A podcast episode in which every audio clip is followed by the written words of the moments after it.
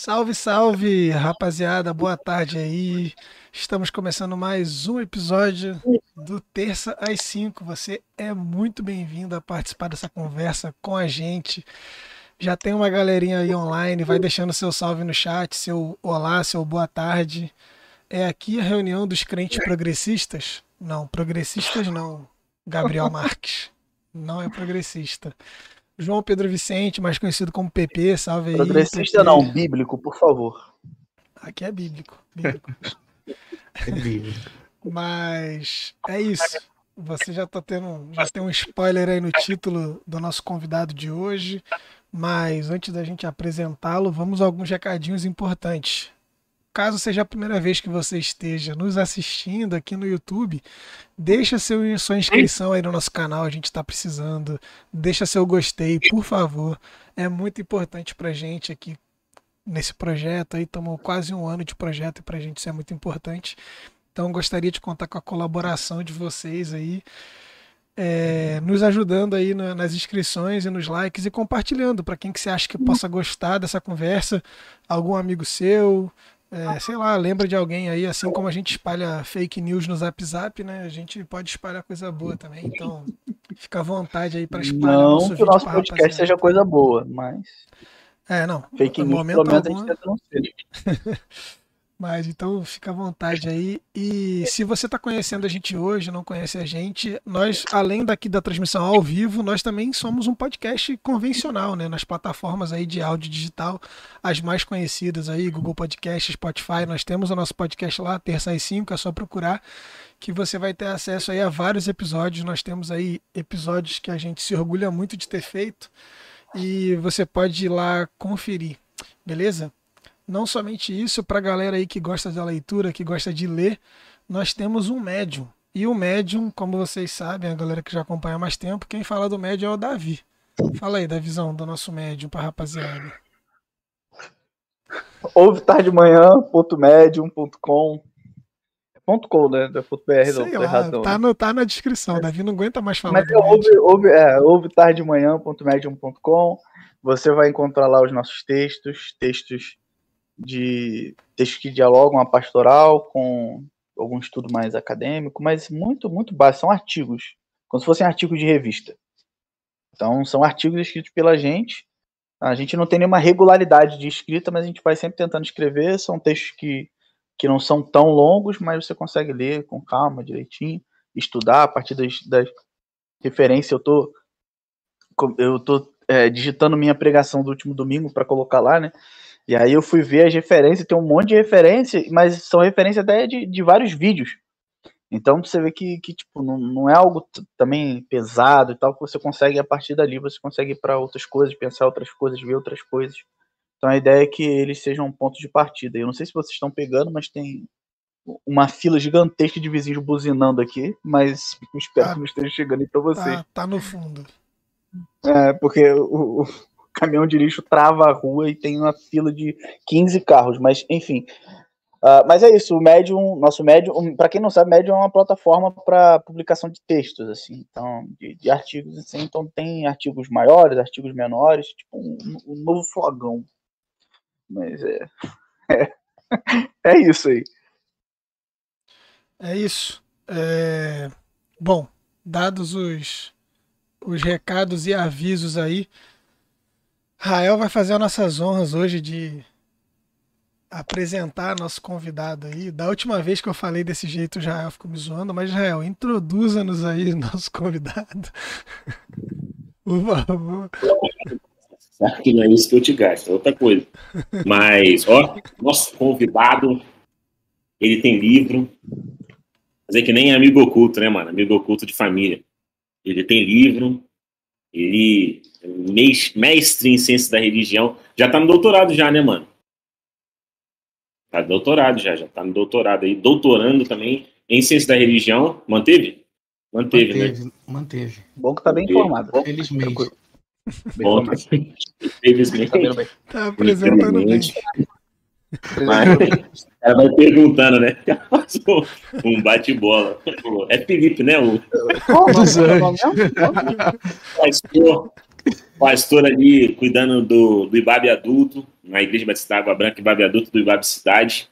É, tem, até onde eu soube, essa foi a última atualização também, né? Ou tem mais, agregou alguma coisa também no currículo? Teve mais ah, coisa? Não. São essas duas áreas, né? Graças a Deus. Então, tá bom. É, e, bem, é, eu tenho a dedicatória aqui, estive no lançamento no Rio de Janeiro desse livro aqui. Vou lá aqui, ó, tá com a minha dedicatória dos anjos aqui, aqui ele compartilha alguns pensamentos que, inclusive, lançaram aí, ou, ou tornou necessário o lançamento e, e, a criação de um grupo no WhatsApp para a gente conseguir debater sobre alguns problemas muito sérios que ele levantou sobre a nossa teologia sacrificial, que vai ser um assunto talvez para uma outra entrevista. Se botar os é... dois temas no mesmo, no mesmo encontro, não, não tem como. Só vai matar. Tem que ter piedade de quem está ouvindo. Mas, bem, caindo fanático, Graças com camisas clássicas, assim, do clube dessa história. Meteu com, caindo nos bons e maus momentos.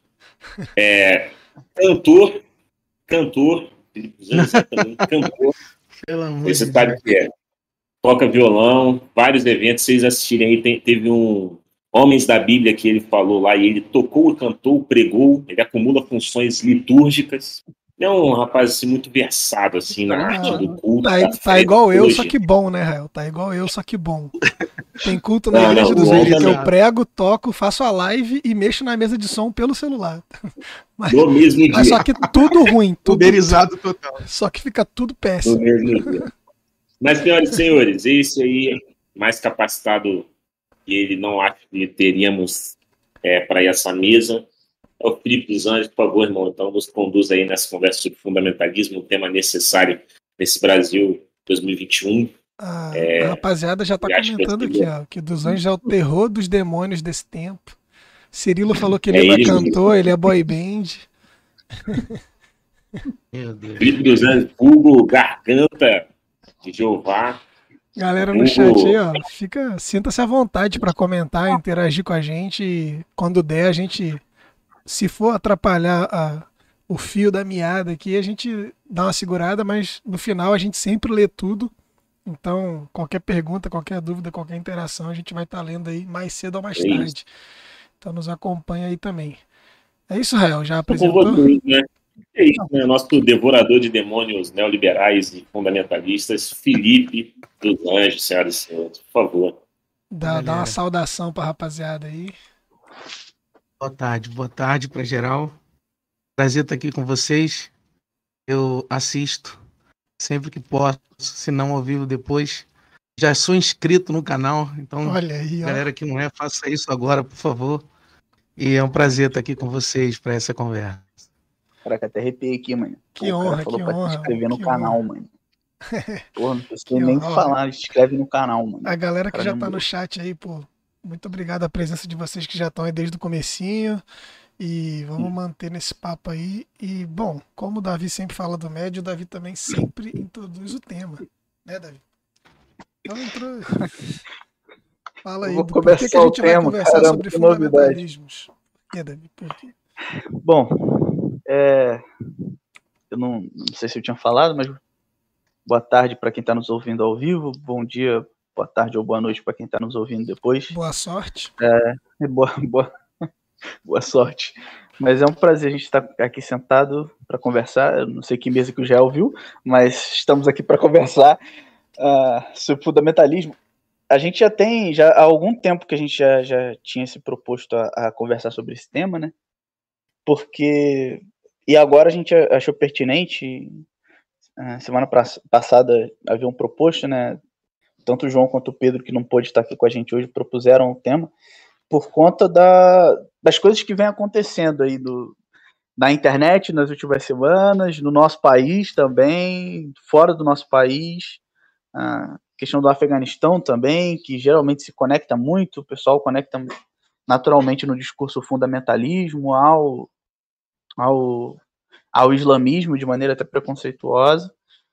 Então a gente falou, pô, é, é um tempo pertinente para a gente conversar sobre isso. Então, antes de, ao invés de introduzir o tema e tal, eu vou introduzir a pergunta já, colocando pro dos Anjos começar compartilhando aí um pouquinho sobre o que, que, que você acredita que seja o fundamentalismo, é, que, que você pode falar para a gente sobre origem, sobre percurso e o que, que você entende hoje sobre fundamentalismo.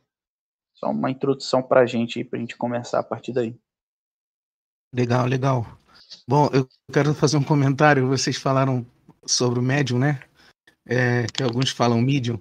Eu lembro que eu colocava o, o, o endereço do, do médium, meu perfil de do Instagram, e aí uma vez depois de uma pregação de domingo à noite, uma irmã ficou muito bolada assim com eu falei. E aí ela foi no meu Instagram me procurar e ela falou assim um absurdo que a Ibabe tem um pastor que ao mesmo tempo é médium. Médium. Um absurdo isso.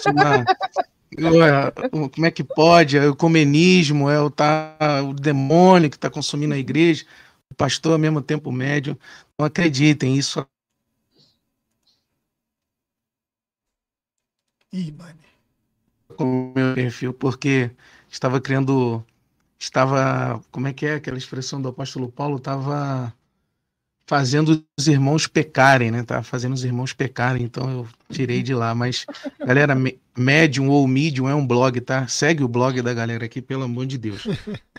Bom, pergunta do Davizão é muito importante para a gente começar a nossa conversa aqui, porque acho que ela já ajuda a gente a pensar nessa numa distinção importante sobre quando a gente começa a conversar sobre fundamentalismos, que é a distinção entre o fundamentalismo como um movimento histórico que tem as suas origens, que tem o seu percurso, que tem os acontecimentos, digamos assim, centrais, né, da sua da sua história, e, o fundamenta e os fundamentalismos como eles são lidos hoje em dia muito mais como, digamos, uma chave analítica para um certo comportamento político e religioso é, do que em referência a um certo movimento histórico. Então, começando por essa história, eu acho que a maioria dos teóricos sobre fundamentalismos tentam fazer atualmente, né, é, é refinar esse conceito, responder ao que que nós estamos dizendo quando dizemos fundamentalismos. E então, nessa direção, a primeira coisa que a gente tem que pensar é que historicamente, fundamentalismo é um movimento ou é um, é um curso, uma formação histórica que tem a sua origem no protestantismo ou no evangelicalismo norte-americano. A gente está falando dos debates que começaram a acontecer no final do século XIX e se acirraram e ganhou a sua culminância, né, enquanto fundamentalismo histórico no entreguerras, especialmente. A gente está falando então de um conceito ou de uma. Vamos trabalhar com um conceito primeiro está falando de um, de um conceito que pertence a esse berço, que foi gestado nesse lugar, dentro de um protestantismo ou de um evangelicalismo norte-americano. O, o, o ponto de contato imediato com o fundamentalismo, dentro desse evangelicalismo norte-americano, é uma problemática teológica sobre sobre o papel e a importância do cristianismo em relação a um processo moderno, em relação a um processo social chamado secularização. O grupo de teólogos, de pastores, e é importante dizer que é hegemonicamente um movimento masculino, né, um movimento de homens, teólogos e homens pastores, que produziram os discursos fundamentalistas, historicamente, estavam reagindo a uma forma como o cristianismo estava sendo percebido pela cultura moderna, especialmente é, reagiram à forma como a Bíblia estava sendo lida, criticada e pensada a partir dos referenciais históricos, epistemológicos da modernidade. É, o primeiro sujeito a pensar esse conceito é um teólogo batista chamado Curtis Lee Laus, em 1920. 1920 é a primeira vez que alguém se autodenomina fundamentalista. Que o movimento, enquanto produção dessa identidade, ele, como eu disse, se arrasta desde o final do século XIX e ele tem esse fundo aí é, antimodernizador ou contra a modernização do cristianismo. Modernização no sentido bem, digamos, filosófico, histórico do conceito. Importante perceber isso. E eu disse também para vocês, e quero desenvolver um pouco mais isso, essa ideia de que a polêmica começou entre os teólogos. Polêmica começou nos seminários teológicos. Ela começou nas igrejas que tinham algum espaço de formação teológica é, e se deu por causa da recepção de uma certa teologia protestante alemã nos Estados Unidos. No interior dessa teologia alemã, chamada de liberal por esses evangelicais, é, você encontrava pelo menos dois, dois grandes discursos, dois grandes discursos contra os quais os fundamentalistas originais ali, os históricos, se, se rebelavam. A primeira ideia é a ideia proveniente da crítica bíblica. Isso que nas hermenêuticas e nos estudos sobre é, nos estudos sobre literatura bíblica nós chamamos de método histórico crítico. Uma certa tradição alemã de pesquisa bíblica chegar a afirmar que, pelos métodos da historiografia moderna, arqueologia moderna, pelo menos da, da historiografia, da arqueologia, é do que se conhecia até então sobre métodos de estudar a antiguidade, a Bíblia não poderia ser lida como um livro histórico. A Bíblia deveria ser lido como um livro mítico, mitológico, de narrativas mitológicas. Então, Há um conjunto de teólogos europeus produzindo isso no final do século XIX. E essa informação ou esse dado de pesquisa, ele, ele se torna muito indigesto para o conservadorismo norte-americano, para o evangelicalismo norte-americano, e eles reagem a isso. Então tem uma reação aqui com relação à Bíblia.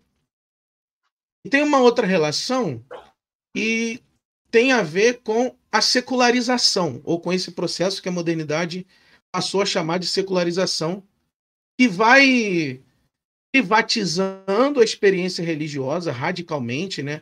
A religião vai deixando de ser aquele elemento agregador de todas as formas de vida e tende a se tornar uma, uma experiência restrita à intimidade ou à privacidade dos indivíduos e há no discurso teológico da Europa, por causa da secularização, uma certa ideia de que a religião se reduziria então a uma moral individual ou a uma ética de grupo, a ética de uma comunidade religiosa. A religião não poderia mais pautar a política, a economia, as esferas culturais, enfim, processo de secularização que nós conhecemos todos muito bem. É, o, o evangelicalismo norte-americano se, se ressente dessa produção teológica e começa a organizar é, começa a organizar textos, seminários, congressos, é, uma série de eventos e publicações que vão reagir ao que eles chamavam de liberalismo teológico e dentro de um campo da teologia isso também era chamado de secularização da fé. Mas tem mais detalhe aí. Eu acho que tem detalhes mais importantes aí para gente, que é o seguinte: esse debate ele se arrasta, esse debate sobre o Jesus histórico, sobre a secularização, sobre a forma como isso é recebido, como esse debate é recebido nos Estados Unidos, ele se arrasta pelo menos desde 1835, especialmente com a publicação em alemão, em alemão do livro A Vida de Jesus, de um teólogo chamado David Strauss, e especialmente a partir da tradução desse texto nos Estados Unidos em 1900 e 1869. O argumento fundamental do, do Strauss, David Strauss, David Friedrich Strauss, é Jesus não é um objeto de avaliação histórica. Jesus é um objeto de avaliação mítico-narrativa. A primeira reação a esse argumento vem de um grupo presbiteriano que formava o corpo docente do seminário de Princeton, dois famosos, né, que é o Archibald Holt, Benjamin Warfield, que vão tentar produzir teologia para defender a cientificidade, historicidade e a famigerada inerrância da Bíblia. Os primeiros teólogos protestantes eles estavam preocupados com isso, preocupados em Aí a gente pode dizer isso de duas maneiras, né? Eu vou dizer de uma forma mais generosa primeiro, depois a gente diz de uma forma mais crítica. Eles estavam preocupados em dar plausibilidade à Bíblia enquanto objeto histórico, enquanto objeto científico. Existe até uma série de artigos que vocês encontram na internet sobre essa relação, né? Religião, ciência e Bíblia ao longo do século XX no conservadorismo norte-americano. Aqui no Brasil tem umas repercussões, umas reverberações desse método, né? Uma tentativa de transformar a revelação em ciência no mesmo patamar, por exemplo, da biologia, da química, da física e tudo mais. Então, a ideia, o movimento inicial, a gente ainda está falando de 1869 em diante, né? É, eu acho que para a gente marcar mesmo, a gente poderia colocar um, um, ponto em 1869, que é a tradução é, do texto do David, do David Strauss, e 1910, que é o lançamento de um famoso texto chamado Os Fundamentos. Nesse intervalo, a briga era essa: a briga era nós, evangélicos, nós protestantes evangelicais, precisamos reagir ao criticismo bíblico e à secularização da fé. Beleza. Essa galera aí é, constitui uma conferência chamada Conferência Bíblica de Niágara.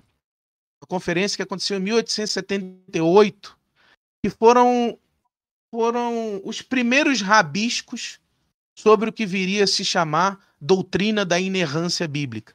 Tem até uma conferência em Chicago, muito futuramente, que consolida a chamada doutrina da inerrância bíblica, mas isso começa ali, estamos em 1879. E aí você, você recebe o lançamento dos fundamentos, né? a, obra chama de Fundamentals, é, um testemunho sobre a verdade, ou um testemunho para a Verdade, que é uma série de 12 volumes publicados é, por teólogos, especialmente batistas e presbiterianos, que vão tentar é, que vão tentar defender quais seriam as doutrinas fundamentais da fé cristã. Inclusive, tive uma disciplina no seminário que se chamava Doutrinas Fundamentais da Fé Cristã, em quatro semestres e a gente estudava a maldita obra Fundamentos, a Testimony to the Truth. Os volumes. Batistas Eu esqueci de dizer, desculpa te interromper, mas ele é formado, é, posso falar, né? Acho que pode, né? No Seminário do Sul, aqui do Rio de Janeiro, né? Exato. Só do Sul do Rio de Janeiro, do Brasil no Rio de Janeiro. Exato. Dá uma nota aí, se a conhecer seus antecedentes. Exato, é importante. Então, eu, ó, eu tava guardando aqui os nomes, vocês falaram que Israel ia correr, o Israel que começou a soltar os nomes, então. É, é. então é isso. Ele, uma disciplina chamada Doutrinas... Nada, ele começou a liberar. É, ele deixa, deixa que ele é batista, batista carioca, ele assume essa bronca aí. Depois, é, depois ele é. para, para de ser convidado para ir nas igrejas, não sabe por quê. Exato. E daí a gente estudava essa obra aqui, que é uma obra produzida majoritariamente por teólogos, homens, batistas e presbiterianos. Agora, aqui eu acho importante a gente tomar uma nota. Quando se estuda filosofia política, quando se estuda a história do século XX, percebe-se que uma das, um dos movimentos culturais e ideológicos que geraram as grandes guerras e a ascensão dos fascismos históricos foi um movimento chamado tradicionalista, que reúne uma série de pseudos pensadores que se colocam contra a modernidade e a modernização do mundo. É interessante perceber que entre esses tradicionalismos, ou em diálogo com esses tradicionalismos, é que esses teóricos norte-americanos produzem as suas teologias. Acho importante a gente a gente desvendar um pouco dessa relação entre a produção discursiva do conservadorismo norte-americano e a emergência de uma série de discursos tradicionalistas. Eu estou falando de Júlio Zévola, desse, desses caras assim que são, que são, digamos, os mentores, os ideólogos às formações históricas nazistas, especialmente a alemã e a italiana é, esses conservadores, eles, eles surgem, esse texto, por exemplo, o The Fundamentals, ele aparece nessa época, na época pré-Primeira Guerra, é, onde ou quando os tradicionalismos ou os antimodernismos estão se posicionando em favor de um certo nacionalismo, em favor de um certo passado ideal, um certo não mais de um futuro, né, utópico, mas de um, de um passado ideal em, em favor de um certo de uma certa mistura entre tradição cristã e hiperindividualização liberal. Então, é tudo isso que está acontecendo ali é, no início do século XX que vai marcar um pouco os discursos que esses senhores começam a pensar ali no início do século XX. É, já no, aí agora, já nos anos 20 do século 20, a partir de 1920, é, surge um debate novo. A gente tinha então um debate sobre a cientificidade da Bíblia, sobre a historicidade da Bíblia, um debate antimoderno, antissecularização. Surge um terceiro debate que é o debate criacionismo versus, versus evolucionismo. Essa coisa bem cristãos, é, não, fé versus ciência. Essa, é isso que a gente acha um problema muito, muito importante a ser resolvido nos grupos estudantis e tudo mais. Esse é um problema inventado no interior dessa tradição aqui.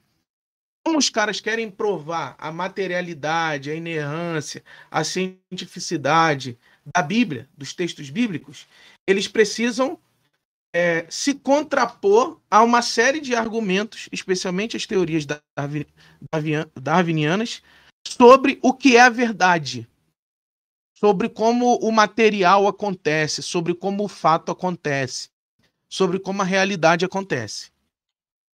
E aí a gente tem um, um, um, camarada, um batista também, vê só como os batistas são capazes de organização, né? Um batista chamado William James Bryan, que em 1993 passa a organizar uma cruzada contra o evolucionismo, ou uma cruzada contra Darwin, uma cruzada contra a teoria da evolução. E essa cruzada tinha por objetivo pautar projetos de lei, especialmente nos estados do, nas, nos, nas estados não, né? nas confederações do sul dos Estados Unidos, é, pautar projetos de lei que, abre aspas, protegessem, garantissem a integridade do cristianismo enquanto matriz civilizatória, os valores cristãos enquanto é, base cultural e da família enquanto núcleo de moralidade de verdade fundamental. Então, esse esse Brian, William, William Bryan, ele é responsável por, por uma cruzada que causa mudanças estruturais em constituições de estados importantes, como a época, né? Arkansas, é, Nevada, Essas cidades que até hoje têm núcleos é, fundamentalistas bem interessantes. Tem até muito brasileiro indo estudar lá nesses seminários é, para receber, receber, digamos assim, essa, formação, entre aspas, científica. Mas esse debate que até então é um debate teológico, um debate que está acontecendo é, no interior das igrejas e das instituições teológicas, o primeiro movimento para fora, digamos, da teologia é esse movimento da cruzada contra a evolução, era assim que ele chamava, né? E agora isso vai se tornando público a partir do momento a partir do momento que um professor de biologia ou um professor de ciência, como era dito à época, um professor de ciência, não sei vocês, mas eu ainda estudei num tempo em que chamavam biologia de ciências, ciência, vamos estudar ciências. Estava tudo lá dentro da biologia. É, um professor chamado John Scopes. Vocês já devem ter ouvido falar desse nome, porque ele é processado por uma coalizão de conservadores, por uma coalizão evangélica. Ele é processado e coalizão ele é, um bom nome. Né? Assim, é, coalizão ótimo. Coalizão, coalizão tem uma galera usando também. Tem, coalizão tem uma tem. galera usando. ele é processado e a galera tenta obrigar. a galera tenta obrigá-lo a não ensinar as teorias é, darwinianas, a não ensinar mais a evolução. Isso acontece numa cidadezinha chamada Dayton, nos Estados Unidos, no sul dos Estados Unidos. E é aqui que a mídia entra pesado na jogada. É, como é chama? Do negócio, né? É. Eu esqueci agora. Tem, tem um. Tem Scopes, Scopes Case, alguma coisa assim.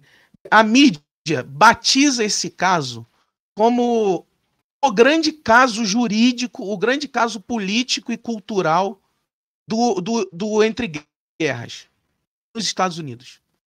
E aqui, a mídia americana, com mais de 200 repórteres de várias mídias, de vários rádios, de várias TVs, é, começa a pautar a ideia que os fundamentalistas são alérgicos à ciência moderna, eles, eles são capazes de, de uma passionalidade, é, de um reacionarismo, de um ódio ao conhecimento, que colocaria em perigo uma certa ideia de progresso da nação americana.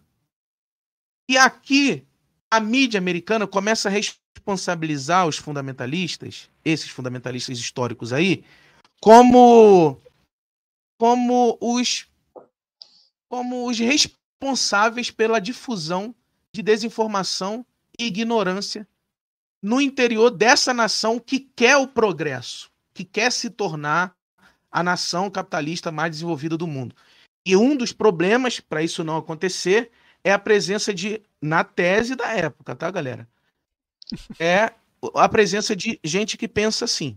A partir desse caso, que virou série, que virou documentário, que é um caso muito. e é o que a gente poderia chamar de paradigma do problema fundamentalista, o caso do, dos COPs. É, a partir desse caso, o fundamentalismo deixa de ser um problema de.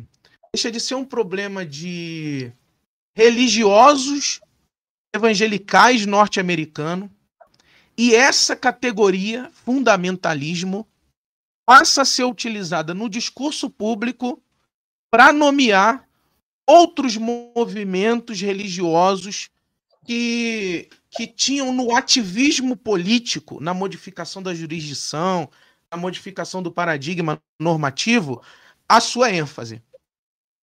Ou seja, o, o cidadão moderno, progre, progressista agora num sentido cultural, tá? Não é um progressista no sentido político, não.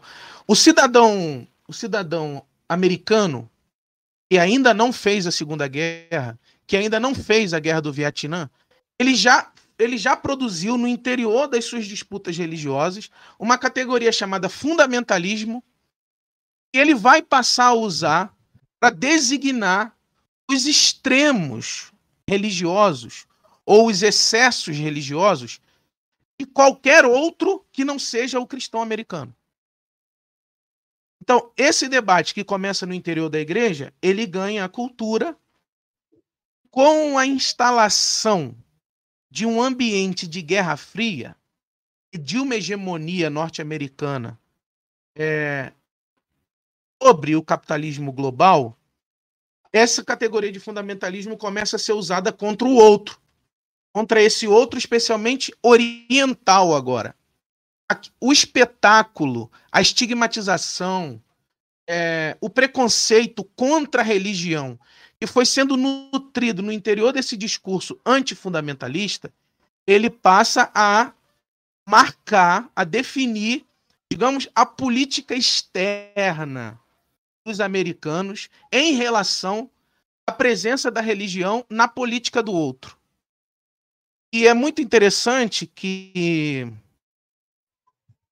o contexto de Guerra Fria, é, a aceleração do capitalismo, o crescimento do movimento chamado neo-evangélico nos Estados Unidos, a mediatização desse movimento, isso vai trazer a categoria fundamentalismo, vai levar a categoria fundamentalismo para fora dos espaços religiosos. O fundamentalismo vai virar uma categoria agora quase cultural, utilizada pela modernidade americana contra esses essas reações antiprogressistas. Mas aqui a gente tem uma coisa interessante. É, quem, quem estereotipa, quem transforma o fundamentalismo em algo exótico, não são progressistas, esse fundamentalismo original. São conservadores que, como se tivessem aprendido uma forma de estigmatizar a religião, a diferença religiosa do outro, esses conservadores passam a aplicar o termo que era usado para definir eles, como fundamentalistas, para definir os outros. Eu aqui estou falando de todo um movimento pós-guerra que é articulado por uma associação chamada National Association of Evangelicals, que tem num sujeito chamado Billy Graham seu, a sua grande figura articuladora o que que, o que que essa associação vai representar em termos de deslocamento do discurso? É a partir dessa movimentação, dessas ondas de mediatização da pregação do evangelho, de crescimento acelerado de igreja, de, de... o capitalismo americano está produzindo cada vez mais material de massificação, mídia de massificação. É aqui que o fundamentalista norte-americano passa a aplicar uma categoria que era de descrição e distinção no início do século, como uma categoria de exclusão, de segregação, de, de estigmatização do outro. O, no, o, grande nome e o grande discurso, digamos assim, que é objeto para uma pesquisa como essa, é o discurso do, do Billy Graham.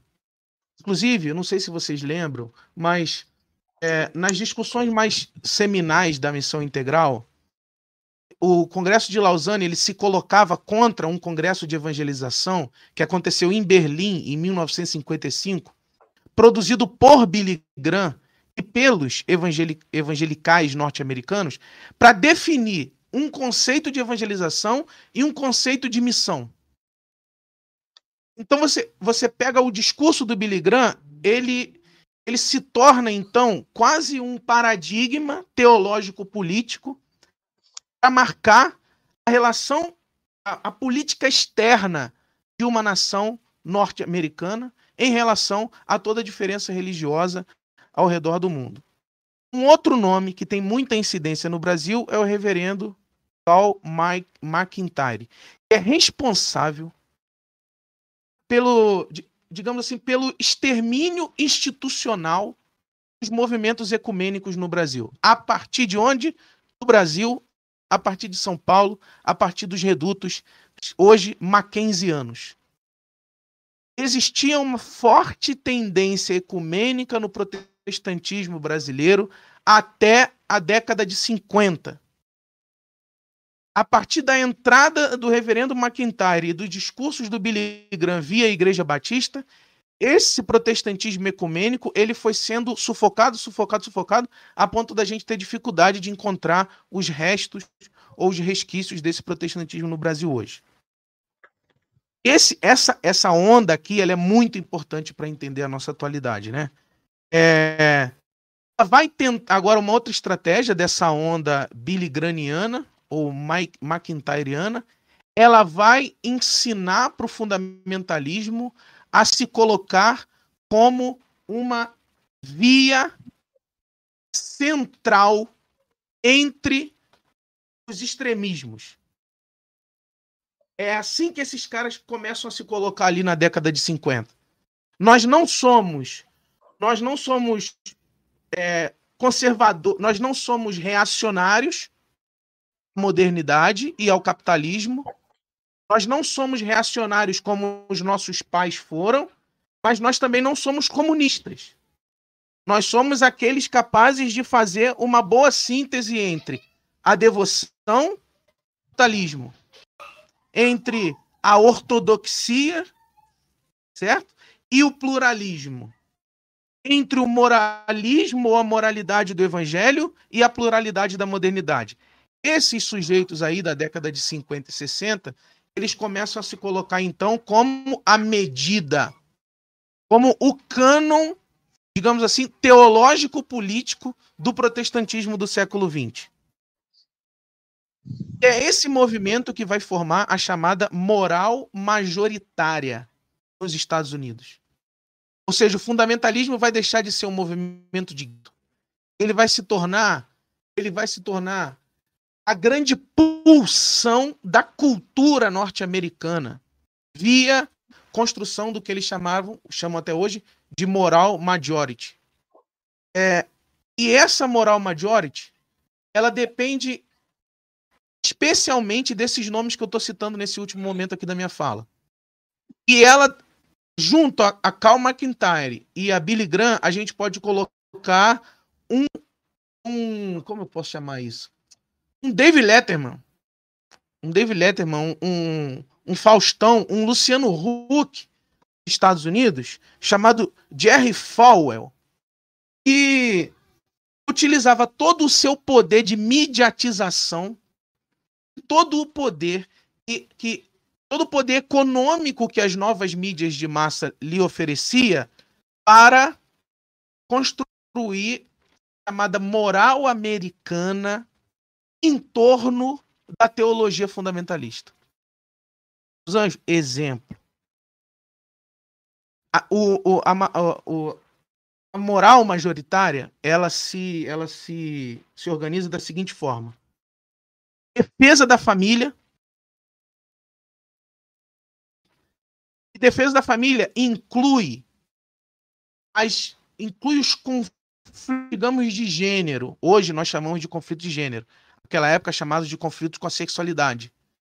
Inclui os conflitos de gênero e inclui especialmente uma relação com o catolicismo norte-americano contra o aborto e contra as primeiras ondas feministas nos Estados Unidos. Agora lembra que a gente está na década de 60. Lembra que a gente está na década de 60. Então, esse discurso da sexualidade é importantíssimo na década de 60.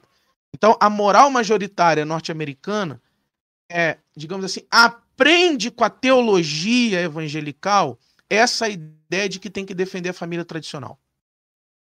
Segundo, segundo, segunda referência importante, é esse, a ideia de que a moral majoritária precisa altar a produção normativa ou a produção jurídica da nação modo que se garanta,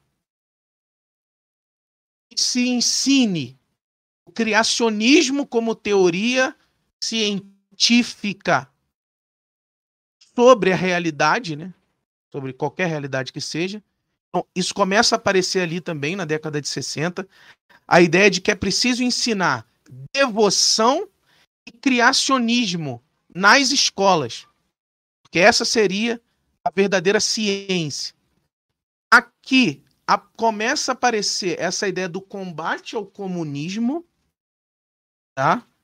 E a ideia do sonho americano. de um indivíduo é, capaz de produzir, através da sua devoção, da sua ética, da sua, através da sua fé, um crescimento econômico para a nação americana.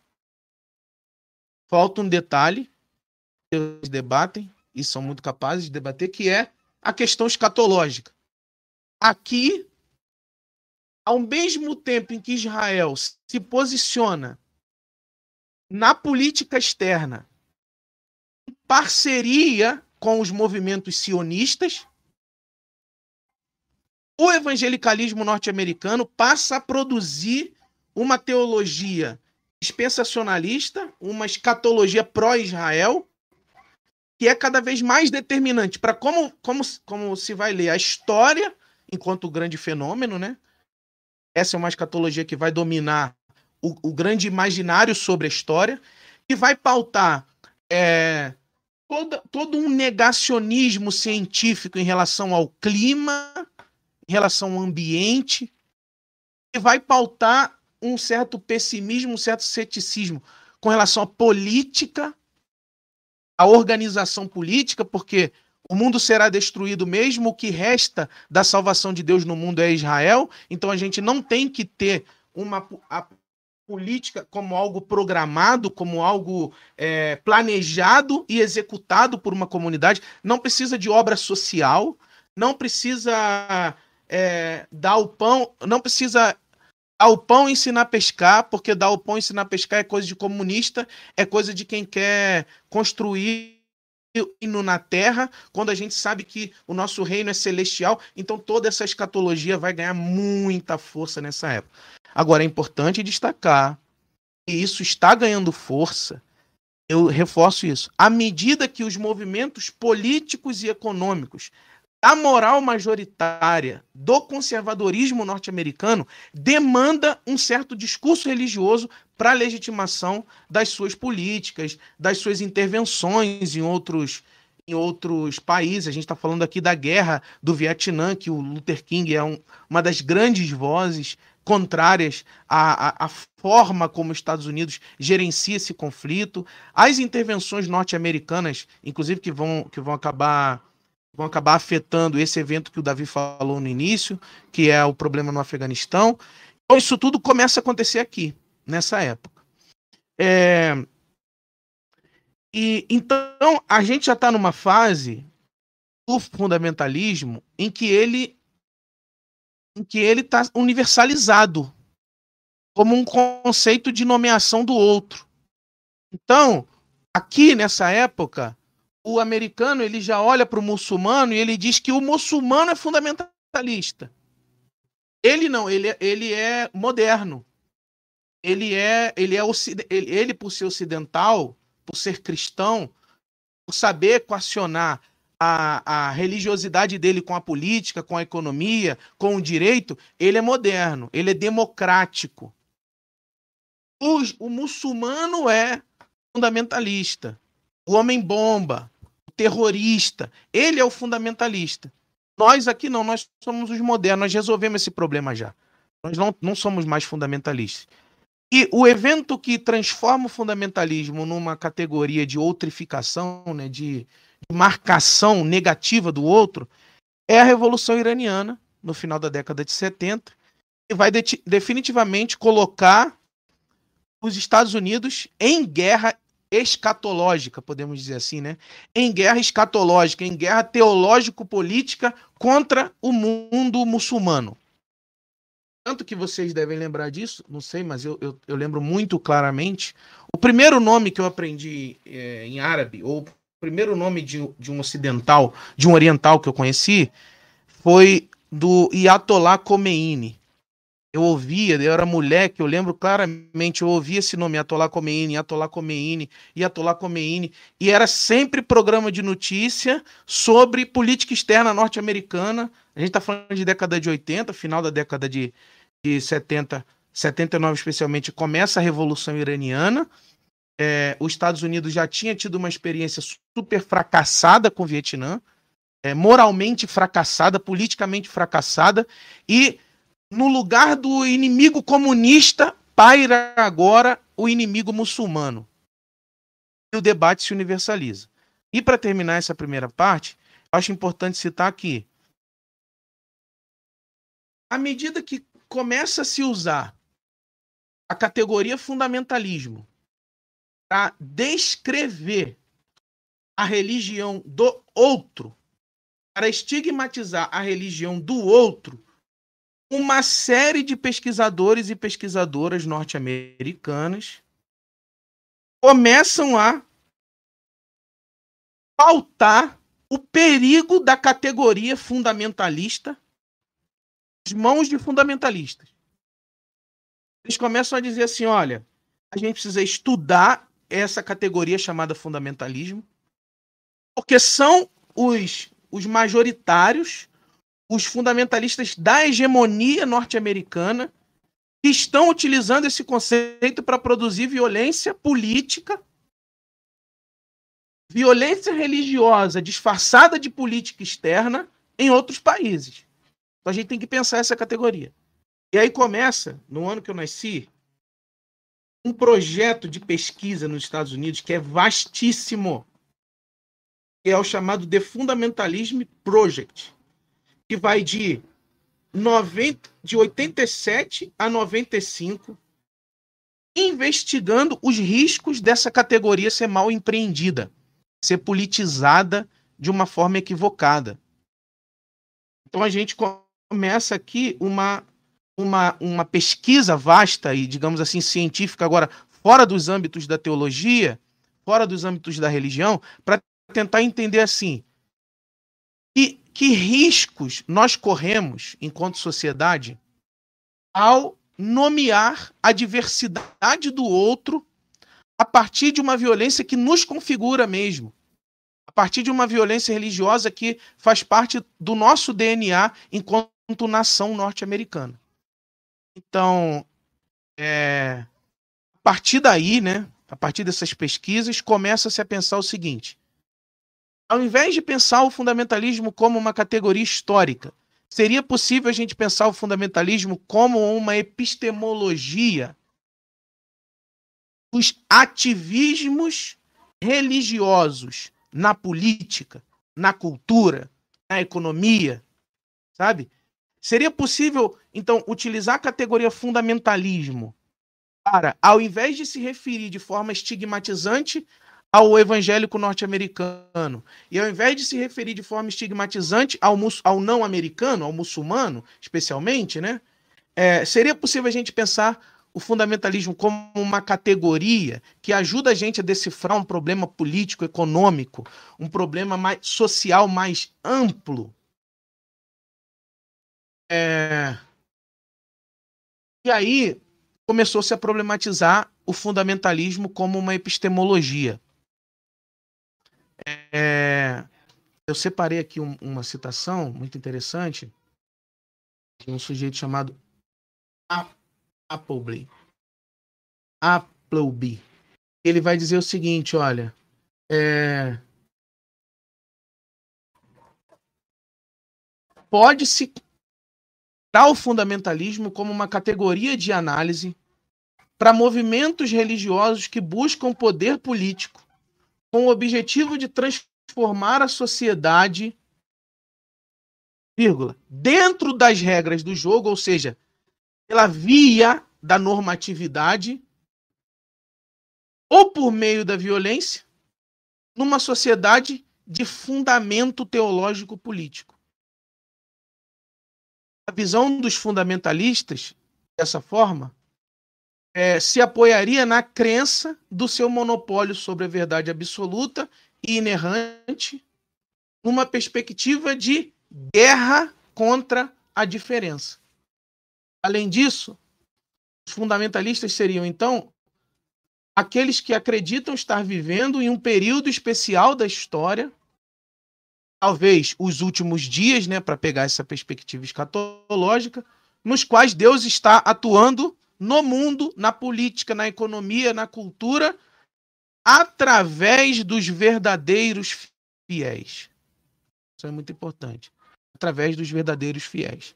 Então, eles vão começar a testar o uso dessa categoria em outras aplicações, em outras implicações. Então, acho que, como movimento histórico, ou a passagem entre o movimento histórico e um fundamentalismo, digamos, digamos mais epistemológico, é, é, essa é mais ou menos as minhas notas. Aí a gente começa a problematizar tudo isso e vamos junto conversando. Vocês aí.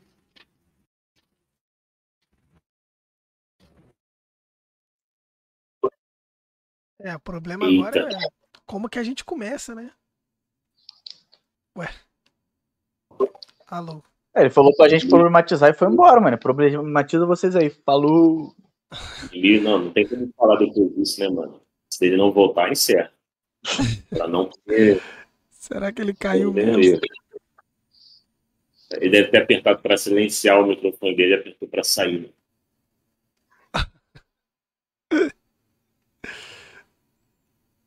Dá um tempinho aí, ver se ele vai voltar. Bom, mas vamos tentar minimamente resumir o que ele falou, né? Ah, segue daí que eu tô ajeitando. Qualquer exercício, é, qualquer, qualquer exercício de resumo é, é uma diminuição do que ele disse, mas é, o, o, fundamentalismo nasce como um movimento intra-eclesiástico, né? Dentro da igreja, como um movimento de defesa da Bíblia ah, contra a, as ameaças que vêm, que estão nos alcançando. É um movimento de, de, de autopreservação. Eu acho que isso, pelo a forma como ele foi falando, né? É, eu acho que, que a autopreservação é essa marca que permeia todo o movimento, inclusive porque posteriormente é, tem modificações no movimento, que teoricamente era rígido e imutável, tal, estava com a verdade e tudo mais, mas ele vai se adequando para que ele se torne um discurso palatável e permaneça porque para o movimento o importante é, é, a sobrevivência. Mas é, nasce dentro da igreja como um movimento de autopreservação diante do, dos, é, das ameaças, tanto do liberalismo teológico, então tem um eixo teológico aí, mas também tanto quanto do, da secularização. Então tem um eixo político ou cultural, que seja. Então a, a, o fundamentalismo nasce como uma defesa contra essas duas supostas ameaças, especialmente no início contra o liberalismo, mas não só. Até porque o liberalismo está conectado com essa, com essa secularização, as coisas não são muito bem divididas assim. E aí depois ela, ela esse, esse movimento vai crescendo, vai se desenvolvendo, e, e a partir de algumas coisas que vão acontecendo, ele se torna um movimento uh, não só intra-eclesiástico, mas ele se torna um movimento político. Uh, que é quando começa a discussão a respeito da. Começa não, mas quando tem um boom da, da mediatização da, da discussão sobre a mediatização sobre a, a, a questão de ensinar é, evolucionismo nas escolas e tudo mais. Esse, é meio que, eu não sei se, se vocês tiveram essa sensação enquanto o, o dos Anjos falava, que é um pouco da sensação que eu. Parece que ele estava contando a, a, a história que eu vi acontecer porque foi eu quando eu era mais novo, eu, eu vivi, eu fui criado num contexto religioso também que era a, falava muito de, de de escatologia, mas escatologia como algo escapista que me leva para o futuro, então eu devo ignorar o que está acontecendo aqui e agora. O que está acontecendo aqui agora não, não é importante, não me interessa. O que acontece na Terra não me interessa. E aí, só um instante, é, Gente, eu tô no celular, eu não consigo falar com ele aí. Eu não ah, sei caso ele tenha mandado alguma já. mensagem. Ah, beleza. Ah, Mas é, é, antes tinha um, um, negócio de que eu não posso me envolver com política de jeito nenhum. É, não me interessa o que acontece no mundo, eu vou para o céu e não interessa o que está acontecendo aqui agora. Só que aos poucos, paliativamente, foi tendo um movimento dentro da minha denominação, mas não só na denominação, é, dentro do movimento evangélico, que foi um, um, uma, um crescente interesse pela política.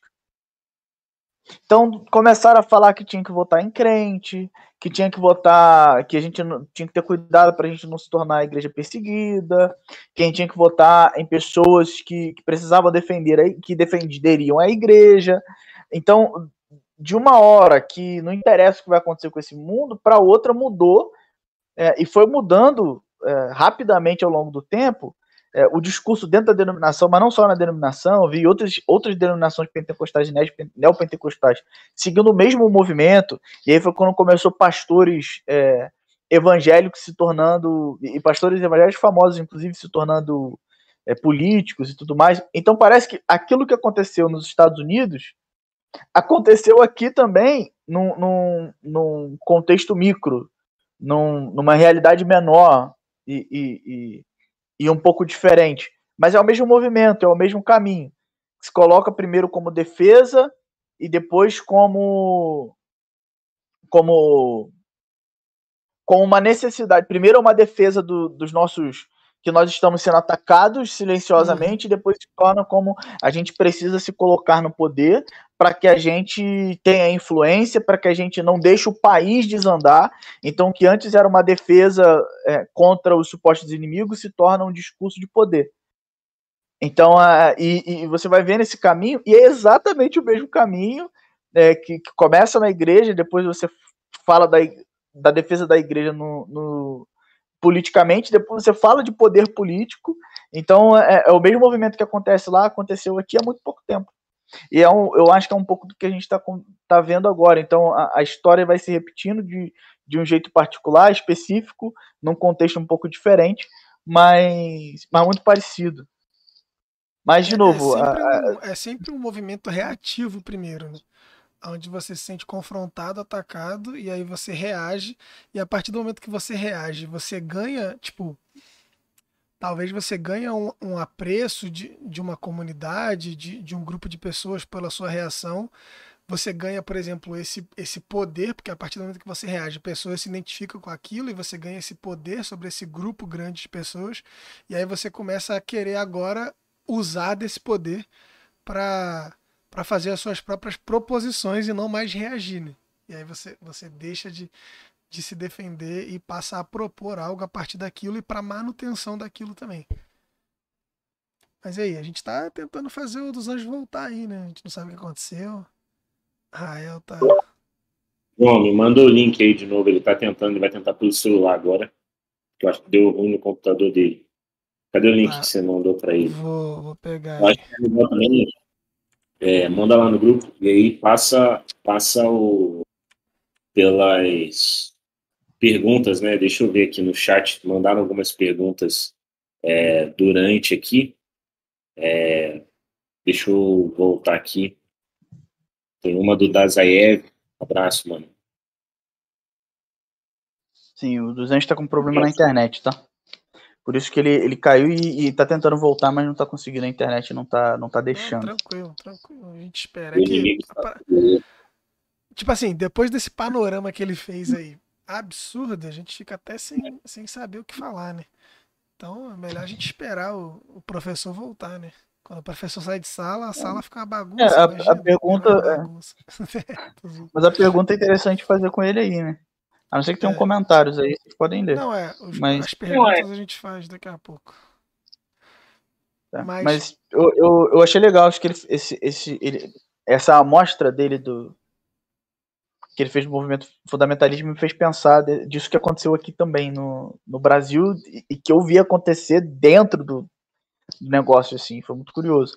É, mas as marcas que eu, que eu falei, né, de começa dentro da igreja, começa como um movimento reativo, de defesa, como eu acho que como um, um medo de, de perder espaço, um medo de ter que de, de cair no ostracismo, um medo e uma defesa da identidade e daquilo que eles determinaram de si enquanto identidade. Então, uhum. nasce como esse tipo de movimento. E aí, só que o que nasce como um movimento teoricamente é, fixo, é, com a verdade e tudo mais, é um movimento que, pelo que ele foi falando, foi é, mudando de acordo com aquilo que precisava para permanecer, para sobreviver. Então, no início, é um movimento que, inclusive, no liberalismo econômico, você encontra um, um uma, uma diferença aí, porque o capitalismo quer crescer e os fundamentalistas não querem. Uhum. Ah, os fundamentalistas históricos, né? Ah, mas depois, as lógicas do, do, liberalismo econômico começam a entrar dentro da igreja. e começa a fazer funcionar e crescer as igrejas. Então, a, a, existe uma sedução aí por parte do, do liberalismo que os fundamentalistas, os fundamentalistas aderiram, e aí isso foi modificando as igrejas. Então, eles se flexibilizaram onde era interessante para se preservarem, para permanecerem vivos, para sobreviverem. E aí depois, quando continuou sendo, quando foi mais interessante ainda, eles modificaram o discurso, ganharam a narrativa e chamaram de fundamentalista os outros. Uhum. Então é, é, um, é um, um, eu acho que a principal marca é essa. Tem esses dois eixos, é, tanto teológico quanto, quanto político, mas não são tão divididos assim no início histórico, mas eles continuam depois. Mas eu acho que a principal marca é, é a, a questão da autopreservação e autopreservação a qualquer custo. E aí, por conta disso, você você maneja o teu discurso e você vai adaptando o teu discurso para o que é conivente para você permanecer vivo. E permanecer com a influência que você tem, com, com o status que você tem, com a, a organização que você tem, para que você não tenha que mudar aquilo que te é mais caro, para que você não tenha que fazer diferente aquilo que é aquilo que teoricamente é inegociável. Salve, Luiz Anjos tá voltando aí. Machucou aí, mano? Caiu feio, hein? Claro, bizarro, meu irmão. Eu de falar, caiu tudo aqui. E não volta, mano. Conectei no meu celular aqui. Vocês estão me vendo bem aí? Estão, super bem, tranquilo. A gente tá. Foi mal aí, fez, galera. fez uma tentativa aqui do que a gente entendeu, né? Mas, cara, uma coisa que fica para mim da sua fala é que, assim, esse movimento é, denominado fundamentalista, ele, ele parece um pouco confuso, um pouco perdido, porque ao longo do tempo ele, ele vai tendo uma, uma necessidade de se reinventar, e aí, ora é, é o liberalismo teológico, ora é os avanços científicos, ele se propõe como um movimento anticientífico, ora ele se propõe como movimento, como você falou, é, anti, anticapitalista, né, que que está bloqueando, tipo, os fundamentalistas são no começo, né, no princípio das coisas anticapitalistas, eles estão impedindo o progresso da nação americana, mas depois eles eles se, se fundem, né, com esse movimento capitalista fundamentalista, principalmente aí midiático e tal e tudo mais. E hoje, cara, tipo assim, quando eu penso hoje numa figura de um fundamentalista, quando eu tento entender eu acho que realmente, assim, é um cara meio confuso, cara. Eu, eu, tento pensar na figura hoje de um fundamentalista e eu fico assim, mano, esse cara. Ele, ele tá meio confuso, porque ele diz que ele faz ciência, mas ele a pesquisa dele é design inteligente e ele acredita que a Terra é plana. Ele. Tá ligado? Ele é conservador, mas ele é conservador nos costumes. A política dele é liberal. É, é, ela é mais, sabe? Ela é diferente. Então, é, é, um cara, assim, extremamente confuso. A imagem que eu tenho do fundamentalista hoje, principalmente no Brasil, então, é, é uma aberração, né? Uma bizarrice, assim. É o que eu falei da é. conivência, né? Você, flui, você, você fala o discurso fluido onde tinha conivente, onde tinha interessante. Eles se adaptam àquilo que faz eles sobreviverem, né? É meio que assim.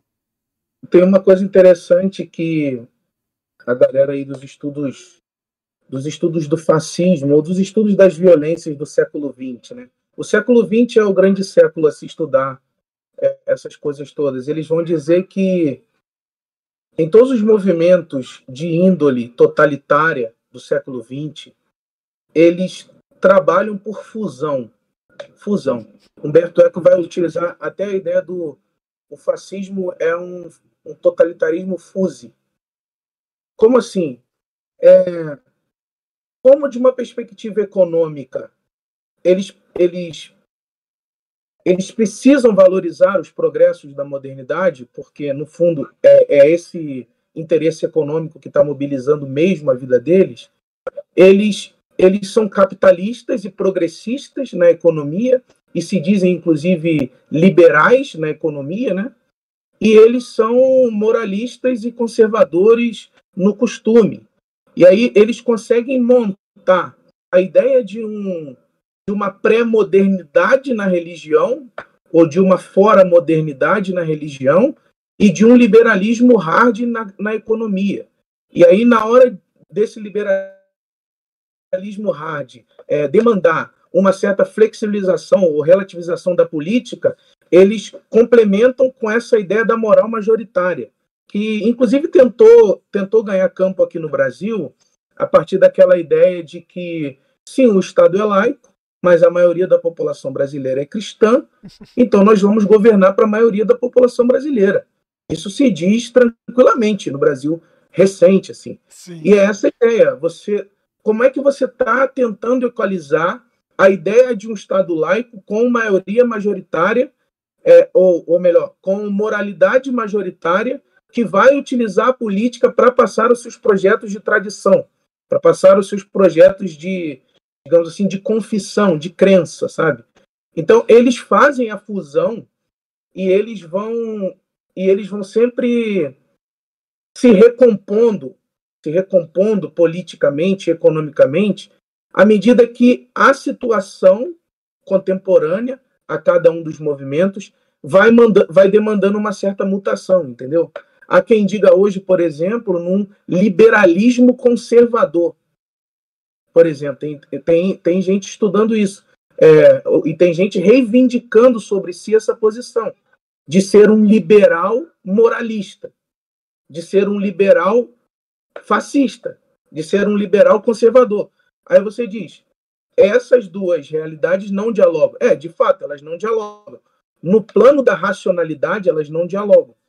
Mas no plano de uma crença que funde tudo numa mesma hegemonia e numa mesma totalidade, faz sentido, para o cara faz sentido. É, faz Porque, na verdade, a crença dele está amarrando todas as contradições e, e colocando uma, uma, um véu entre ele e a contradição do que ele quer fazer e do que ele quer dizer, entendeu?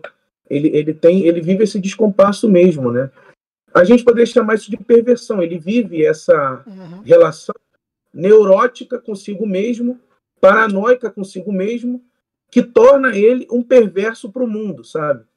É porque no final das contas é sempre ele e o conjunto de crenças dele que vai acabar determinando o que o poder tem que fazer para o todo.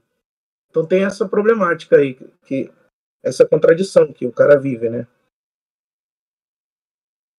Mas, cara, vamos encerrar aqui então. Essa, essa primeira parte aí vai ficar mais curtinha Nossa. mesmo. A gente deixa encerrado, troca uma ideia com ele e a gente remarca aí e faz a, a segunda uhum. parte. Porque essa primeira explanação acho que a gente pode deixar, né? Assim, por mais que seja curto. Uhum. Então, Pode até cortar qualquer coisa e corta, depois deixa juntar, só tipo, né? fala, depois junta, é. depois junta Aí depois a gente junta, ou, ou, deixa parte 1 parte 2, é, a gente vê o que faz. É. A gente combina, pô, desculpa aí a galera que, que veio acompanhar hoje. Eu acredito que não foi em vão, acredito que valeu aí.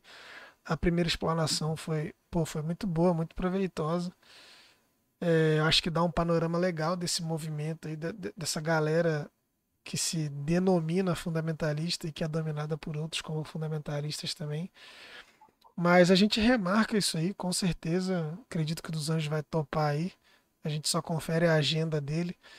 E, e pô, obrigado aí. Caso você não saiba, nós temos um médium aqui embaixo na descrição dessa transmissão temos o link para o nosso Medium, que é um blog onde a gente posta textos lá. E nós também temos o link aí para os nossos episódios nas plataformas de áudio, de podcast de verdade, porque nós somos um podcast mesmo. Spotify, Google Podcast, Anchor, você pode acessar aqui embaixo. Deixa salvo aí. Tem vários episódios muito bons aí anteriores e você pode, modéstia à parte, né? Muitos bons são os que tem convidados. Os que é só a gente é meio mais ou menos. Mas você pode voltar aí e curtir. É, você vai Se... ter podcast com o Brian Kibuuka, vai ter podcast com o Gil, André e o, e o Emiliano João falando sobre teologias africanas. É, o, com o Brian o falando Oliveira. sobre. Ele fala um pouco sobre fundamentalismo também. Ele fala sobre essa a, a postura da igreja na, na sociedade e tudo mais, do Brian é bem, bem bom, e tem o do, o do Ramon, né, que ele fala sobre... É. Aí ele caiu de novo.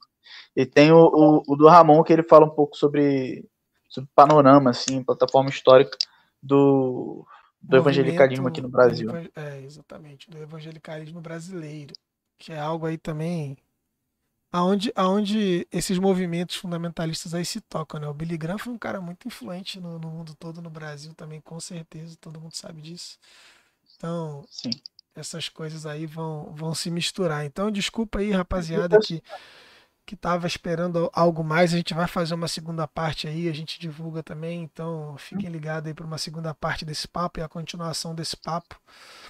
No mais é isso. Até semana que vem para outro O terça pessoal e conhece a internet, né? É, quando a internet no Brasil Internet tá ruim, não tem o que fazer. É, bom, se for terça-feira que vem, a gente vai tentar ser terça-feira que vem. Caso dos Anjos não possa pela agenda dele, na próxima que tiver a gente vai avisar. Mas terça-feira que vem, às 5 da tarde, tem mais um episódio do Terça às 5. Você tá mais que convidado a participar.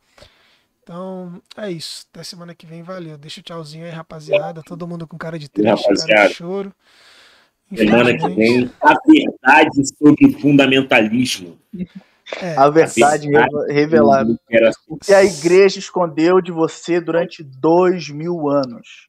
se tudo der certo, aí o, o- na terça que vem a gente tá junto, se ele tiver agenda, se ele puder. Se não, vai ter, vai ter a parte 2, então aguarde aí. Valeu. Siga a gente no Instagram aí, que aí a gente avisa lá sempre no Instagram também. É, não tem o link aqui embaixo, mas dá seu jeito aí. Provavelmente você já tem o Instagram de alguém da nossa aqui, então você se vira aí e acha. É, o nome de todo mundo aparece, que é Davi, Israel, João, então você procura aí, que você vai achar. Valeu, até semana que vem, tamo junto.